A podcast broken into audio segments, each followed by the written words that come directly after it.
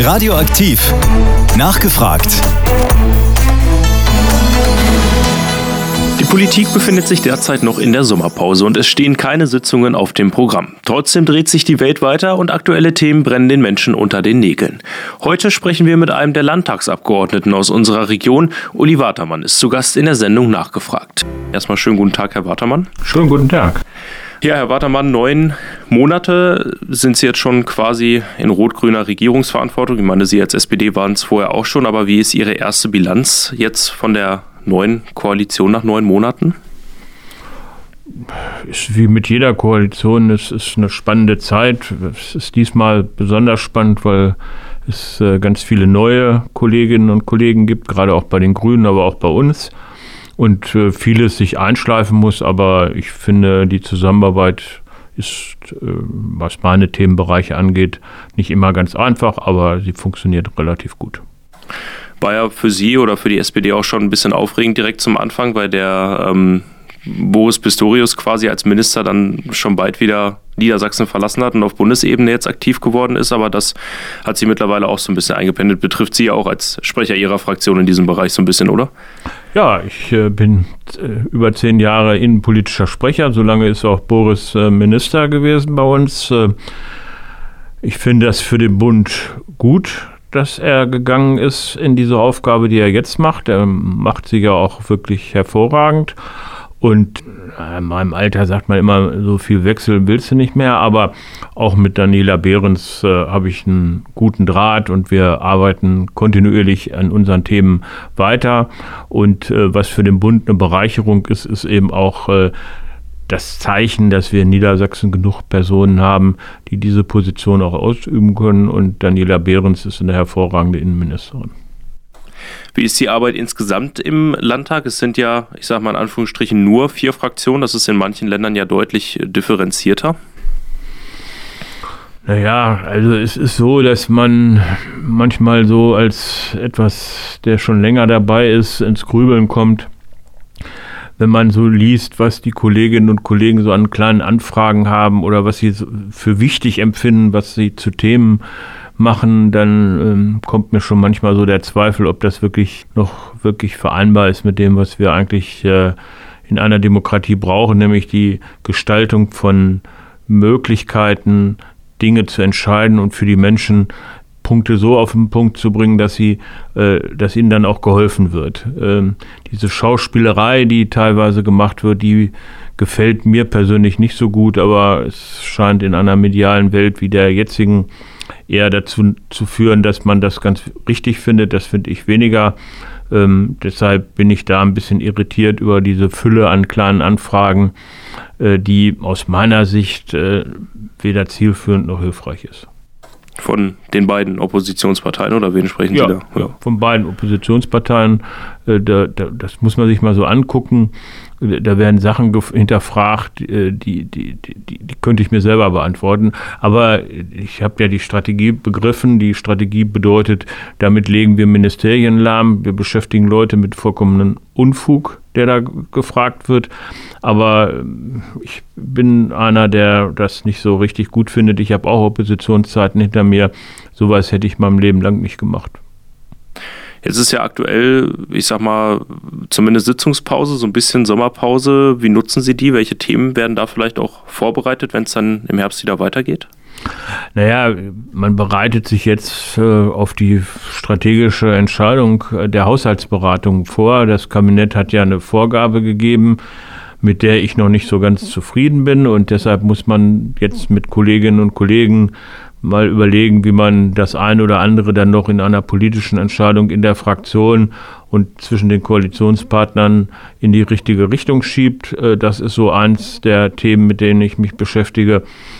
Und insgesamt beschäftige ich mich im Moment, aber das ist schon über einen längeren Zeitraum, das ist vollkommen frei von Sommerpause oder anderem, von einer Situation, dass man viele Fälle auf den Tisch kriegt, von denen man sich wundert, dass die so entschieden werden, weil wir haben in vielen Teilen unserer Gesellschaft, das ist nicht nur eine Ebene, nicht die kommunale oder die Landesebene oder Krankenkassen oder Rentenversicherung, sondern insgesamt gibt es eine Situation, wo ich mich über das ein oder andere wundere, weil nicht entschieden wird und weil Dinge passieren, die, finde ich, in einer demokratischen Gesellschaft so nicht passieren dürfen. Und das macht mir schon ein bisschen Kummer, weil ich äh, nicht so richtig weiß, warum das so ist. Aber es gibt ein paar Hintergründe, die kann ich mir erklären, weil viele Menschen sich nicht mehr trauen zu entscheiden, bleibt vieles liegen. Und das ist für diese Gesellschaft gerade nach dieser langen Zeit von Corona und jetzt im Krieg ähm, ungesund. Und das beunruhigt mich etwas und das merken wir auch in unseren Büros, ähm, sowohl Bundestag wie die Landtagsbüros, dass wir mit so vielen Fällen zu tun haben, die manchmal schwer erklärbar sind. Kommen wir mal zum ersten konkreten Thema und zwar zu der Amtszeit von Bürgermeistern in Niedersachsen. Da hatte ihre Partei und auch der Ministerpräsident ja jetzt angeregt, dass diese Amtszeit wieder verlängert wird. Wieder deshalb, weil die Amtszeit schon mal länger war. Jetzt aktuell ist sie auf fünf Jahre begrenzt und Stefan Weil hatte aber vorgeschlagen, dass man diese Amtszeit jetzt wieder auf acht Jahre verlängern könnte. Wie ist Ihre Einstellung dazu? Ja, ich habe war nie für dieses System dieser Eingleisigkeit, jetzt ist es aber lange Jahre da. Äh, und wenn man dieses System sich anguckt und sich auch anguckt, wie Entscheidungen zu treffen sind und was die Verantwortung von Bürgermeisterinnen, Bürgermeistern äh, sind, dann muss man ganz deutlich sagen, dann wird man gerade auch in kleineren Einheiten immer weniger Menschen finden, die bereit sind, für so ein Amt zu kandidieren, wenn sie auf fünf Jahre begrenzt sind und sie im Prinzip dann auch äh, nicht genau sagen können, ob sie dann wieder zurückkehren können in ihrem Beruf. Und deshalb bin ich sehr dafür, diese Amtszeit zu verlängern. Ich war da immer schon für. Und äh, ich bin ganz froh, dass Stefan Wall das jetzt auch so sieht und dass wir vielleicht uns auf den Weg machen, eine praktikable Lösung zu finden, weil es macht keinen Sinn, dass man immer weniger qualifiziertes Personal findet für solche Positionen, sondern wir müssen diese Positionen attraktiver machen. Und wenn man ehrlich ist, dann ist die Verantwortung, die man dort trägt, äh, eben auch so gewaltig, dass man in fünf Jahren manches an schwierigen Entscheidungen dann auch nicht treffen kann, wenn man nicht den Rücken ein bisschen frei hat. Deshalb bin ich da sehr für. Sehen Sie da die Gefahr, dass vielleicht Wahlbeteiligungen bei den einzelnen Wahlen sinken könnten, wenn man jetzt nicht mehr, oder es war jetzt einmal der Fall, dass Bürgermeister und Rat quasi zusammengewählt wurde. In Zukunft müssten die Menschen dann wieder zweimal mit einem Abstand von einigen Jahren zur Wahlurne? Das sehe ich nicht so als gefährdet an, weil wir natürlich auch schon beobachten, dass äh, unser Wunsch, dass das ein einheitliches Wahlsystem ist, schon lange nicht funktioniert, weil Leute eher aufhören oder eben zwischendurch äh, zurückgetreten sind und dann neu gewählt werden muss. Also das ist etwas, was man, glaube ich, nie hinkriegen wird, wenn es auf eine Person bezogene eine Funktion ist, weil äh, da gibt es so viele individuelle Möglichkeiten, dass die Amtszeit endet, ähm, dass man das so oder so hat. Und natürlich muss man dafür werben, möglichst Wahlen zusammenzupacken. Äh, aber ich glaube, dass man am, unterm Strich gesehen diesen Aspekt äh, nicht so in den Vordergrund stellen darf. Jetzt haben Sie gerade auch schon angesprochen, es ist ja auch durchaus schwierig, überhaupt erstmal Menschen zu finden in manchen Bereichen, die sich für so ein Amt aufstellen lassen. Also sehen Sie da ein Problem, dass es zu wenig Menschen gibt, die sich, egal jetzt ob für ein ehrenamtliches oder für so ein hauptamtliches Amt, dann am Ende auch aufstellen lassen? Ja, das ist schon zunehmend ein Problem. Das sehen wir auf allen Ebenen, dass äh, unsere gesellschaftliche Debatte, die wir ja führen über die Frage, äh, wie arbeite ich eigentlich oder wie stelle ich mir eigentlich Arbeiten vor, auch dazu führt, dass viele hinterfragen, nachdem sie jetzt in Corona auch mal auf dem Sofa Platz genommen haben und sagen, naja, warum soll ich mich denn jetzt so übermäßig engagieren? Und das ist etwas, was ich finde, gesellschaftlich nicht unproblematisch ist, weil ohne äh, das Ehrenamt oder aber auch das Hauptamt in dem Fall gewählt, von Leuten, die da mehr machen, als das äh, üblicherweise der Fall ist, weil solche Jobs kann man nur bewerkstelligen, wenn man da nicht so ganz genau auf Arbeitszeiten und Bedingungen hinguckt, sondern wenn man sich äh, in, den, in diesen Bereich reinhängt und sich engagiert. Und das ist eben insgesamt eine Frage, die in der Gesellschaft diskutiert werden muss. Äh, wie wollen wir eigentlich zukünftig leben und äh, wie verhalten wir uns da eigentlich auch äh, mit unserem Respekt gegenüber Leuten, die ehrenamtlich tätig sind. Das ist nämlich auch ein ganz wichtiger Punkt. Das ist ja auch etwas ins Hintertreffen geraten, wenn man sich anguckt, äh, dass es Angriffe auf Blaulichtkräfte gibt. Wenn sie im Einsatz sind, dann kann man ja hinterfragen, was diese Gesellschaft eigentlich äh, so im Kopf hat, wenn sie so etwas zulässt. Haben Sie da eine Idee oder einen Gedanken, wie man da so ein bisschen auch gegensteuern kann? Ja, gegensteuern kann man eigentlich immer nur mit einer Haltung. Und ich sage das ganz offen, man muss das in der Gesellschaft diskutieren. Man muss ganz deutlich machen, dass es solch ein Verhalten und solche Situationen nicht geben darf und dass es dafür auch 0,0 Toleranz gibt. Äh, und ich sage das auch in aller Deutlichkeit, wenn Menschen glauben, und wir reden vor allen Dingen über junge Männer, ähm, dass sie sich so verhalten dürfen, dann muss man ganz deutlich sagen, nein, das ist in unseren demokratischen Gesellschaftsstrukturen nicht vorgesehen. Und wer dort sich eben nicht an dieses Regelwerk hält, der muss auch umgehend und sofort dafür äh, etwas Spürbares erleben, weil da bin ich sehr dafür, dass wir auch dazu übergehen, dass Menschen, die Gewalt gegenüber anderen ausüben, übrigens egal ob verbal oder körperlich, dass denen gezeigt wird, dass das nicht geht und dass dem sehr schnell eine Strafe folgt, die dann auch für diejenigen spürbar ist, weil ich glaube, sonst werden wir dieses Problem nicht in den Griff bekommen. Und Herr Watermann, Ihre Fraktion hat ja jetzt ein Positionspapier zum Thema Wolf vorgelegt, in dem es um das Bestandsmanagement geht. Bestandsmanagement kann man das so verstehen, dass quasi gesteuert wird, wie viele Wölfe in Niedersachsen unterwegs sind? Ja, vermutlich kann man das so verstehen. Das ist Thema, da bin ich nicht so ganz konform mit dem, was meine Fraktion dazu diskutiert. Ähm, ich glaube, dass wir das Thema grundsätzlich äh, offener angehen müssten, als es getan wird. Ich kann aber auch verstehen, dass viele Menschen davon emotional und gerade auch betroffene Weidetierhalter sehr stark betroffen sind. Ja, am Ende geht es immer darum, wie viele äh, Wölfe kann sich so ein Land erlauben. Das gilt allerdings nicht nur für Wölfe, sondern selbst bei Wildschweinen haben wir eine absolute Überproportion und äh, die verursachen äh, genauso viele Schäden wie der Wolf sie verursacht, wenn nicht sogar mehr. Und deshalb ist es immer, jetzt muss es immer darum gehen, dass man das in einem vernünftigen Gleichklang hält. Und da wir immer wieder selber in die Natur eingreifen, sorgen wir natürlich eigentlich immer dafür, dass wir genau das Gegenteil von dem machen, was die Natur täte, wenn sie das dann selber regulieren könnte, nämlich es vernünftig auszusteuern. Aber das ist vermutlich in einer Kulturgesellschaft wie der unseren eher schwierig umsetzbar. Das heißt, was wäre Ihr Wunsch, wie man äh, damit umgehen sollte, wenn man das Gefühl hat, da sind zu viele Wölfe oder auch Wildschweine, wie Sie es gerade ansprechen? Ja, nicht so viel eingreifen in den natürlichen Ablauf, ähm, weil ein Wolfsrudel äh, umfasst normalerweise neun Tiere. Greife ich in dieses Wolfsrudel ein, erhöht sich dieses Rudel um erkennbar viele Zahlen mehr. Äh, würde ich es ruhen lassen, dann würde das Rudel sich schon zurechtfinden. Unser Problem sind nicht die Wolfsrudel als solche, sondern unser Problem sind die Einzeltiere, die umherirren und dann äh, eben nicht im Rudel jagen, sondern im als Einzeltier und dann sich natürlich äh, Beute holen, die leicht erreichbar ist. Ein Rudel würde beispielsweise durchaus auch äh, den Wildschweinbestand angreifen, weil es ein im Rudel gejagt, äh, dazu in der Lage wäre. Da wir aber immer wieder eingreifen, verlassen wir dieses dieses Gleichgewicht. Das ist uns bei den Luchsen schon nicht gelungen und es gelingt jetzt hier auch wieder nicht. Aber ich glaube, das ist eben auch das, äh, dass wir das gar nicht mehr kennen, dass man die Natur und der Natur auch die Natürlichkeit lassen sollte, ähm, weil eben der Druck dann auch so groß wird, wie er wird. Und beim Wolf kommt ja noch hinzu, neben dem wirklichen Schaden äh, gibt es ja auch noch so, ein, so, eine Wahrnehmung, die hat zu tun äh, mit denen, was uns so aus den Märchen erzählt wird. Also ich habe noch nie erlebt, dass äh, über ein Tier dermaßen emotional diskutiert wird wie über den Wolf. Äh, mich hat schon immer der Fuchs wahnsinnig gemacht, weil der in unsere Hühnerbestände gegangen ist.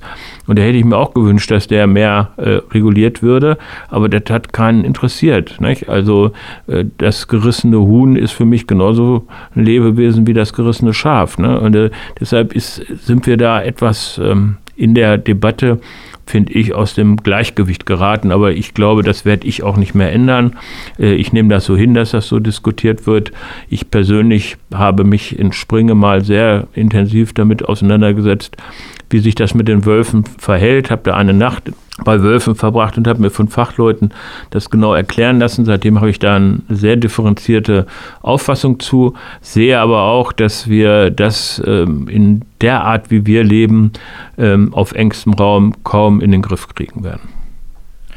Gibt es dann vielleicht auch die Möglichkeit, Landwirten zu helfen, die sich äh, vielleicht einfach einen Schutz für ihre Tiere wünschen und nicht oder gar nicht unbedingt auch sagen, der Wolf muss jetzt irgendwie abgeschossen werden, weil wie Sie gerade sagen, wenn die im Rudel unterwegs sind, dann bringt man das Gefüge im Zweifel damit nur durcheinander? Ja, wir müssen den Landwirten helfen. Das ist aber eben auch echt schwierig, weil wir haben Landesteile, da geht das und es gibt Landesteile, da geht das eher nicht, wenn es um die Deiche geht und anderes. Deshalb ist das eben eine sehr komplizierte und komplexe äh, Situation. Ähm, insgesamt müssen wir denen helfen, die uns äh, ernähren und die dafür sorgen, dass wir äh, vernünftige Nahrungsmittel haben. Auch da gibt es eine Menge an Debatten. Wenn man alleine die Debatte, die jetzt äh, eine große Handelskette vom Zaune gebrochen hat mit den ehrlichen Preisen, dann ist das ja auch so eine Situation, dass man insgesamt darüber diskutieren muss, was muss wie organisiert werden. Und ich glaube, da äh, könnte die Gesellschaft sich ein Stück ehrlicher machen.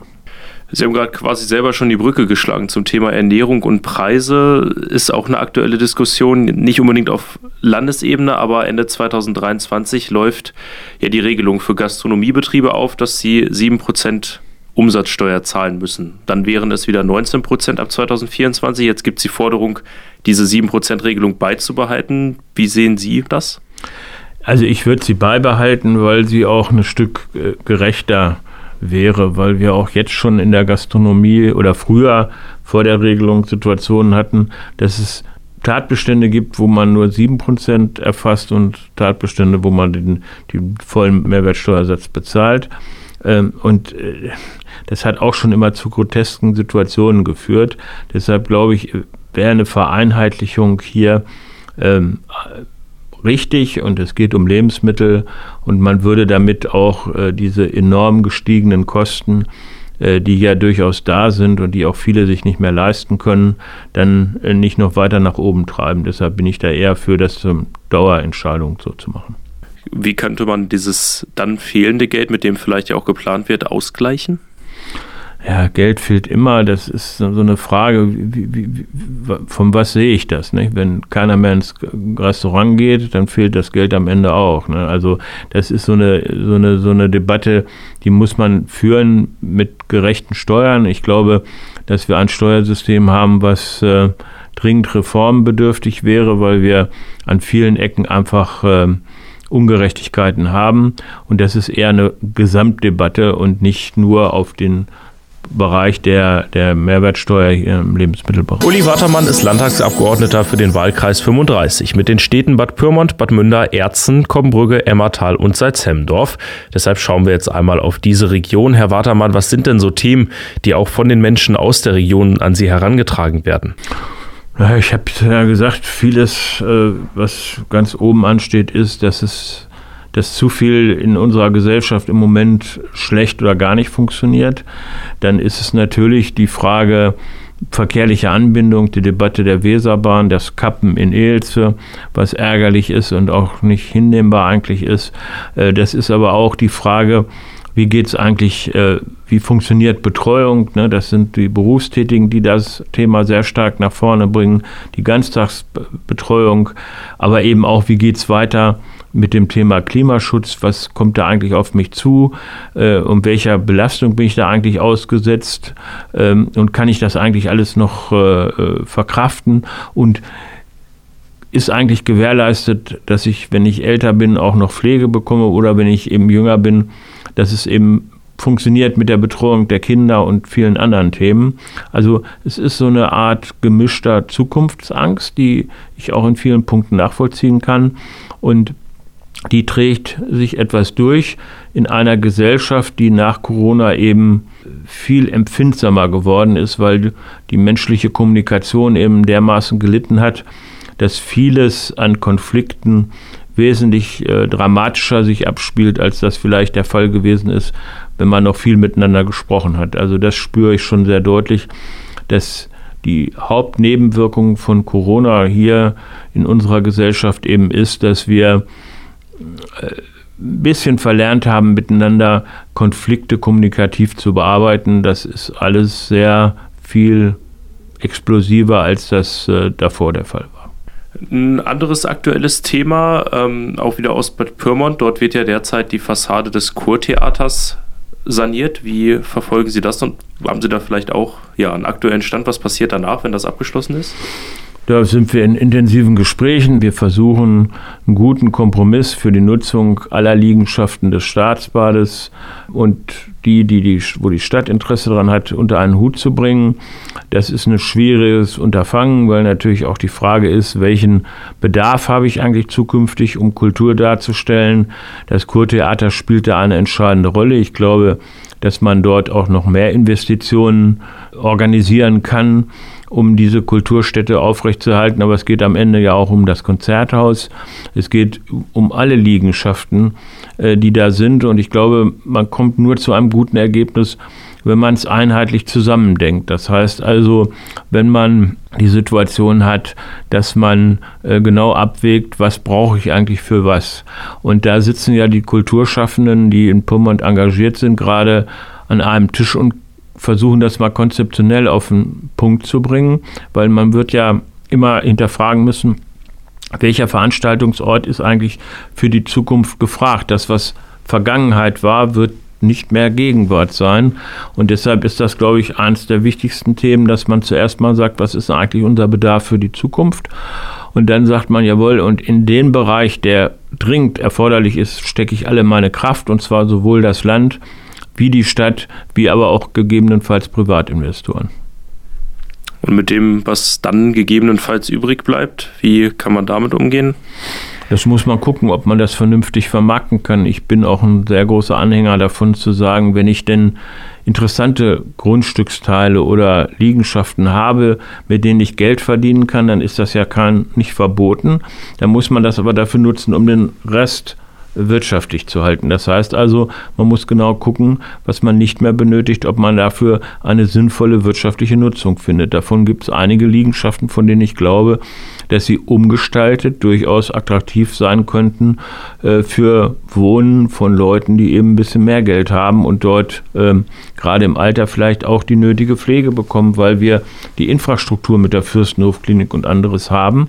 Da muss man, glaube ich, noch mal ein bisschen Gedankenschmalz reinschicken und sagen, das, was attraktiv ist, wie auch das Gärtnereigelände, äh, kann ich vielleicht gut wirtschaftlich so nutzen, dass ich das, was nicht so gut wirtschaftlich nutzbar ist, damit äh, auf Dauer absichere. Schauen wir nochmal auf ein Thema, was die Menschen deutschlandweit derzeit bewegt, und zwar gute Umfragewerte der AfD. Ich habe mal geschaut bei der letzten Landtagswahl oder im Vergleich zur letzten Landtagswahl liegt die AfD derzeit in den Umfragen in Niedersachsen auch drei Prozent besser und die Landtagswahl ist ja noch nicht so lange her.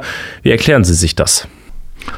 Naja, das ist ähm, schon eine besorgniserregende Entwicklung, die wir dort haben und macht nochmal deutlich, dass die demokratischen Kräfte sich konzentrieren sollten, darauf äh, pragmatische Angebote für die Lösung von Problemen zu erarbeiten und vielleicht die Kraft ein wenig reduzieren sollten, in sich gegenseitig in Bahn zu stellen. Ich habe das ja vorhin mit diesen kleinen Anfragen schon mal angesprochen.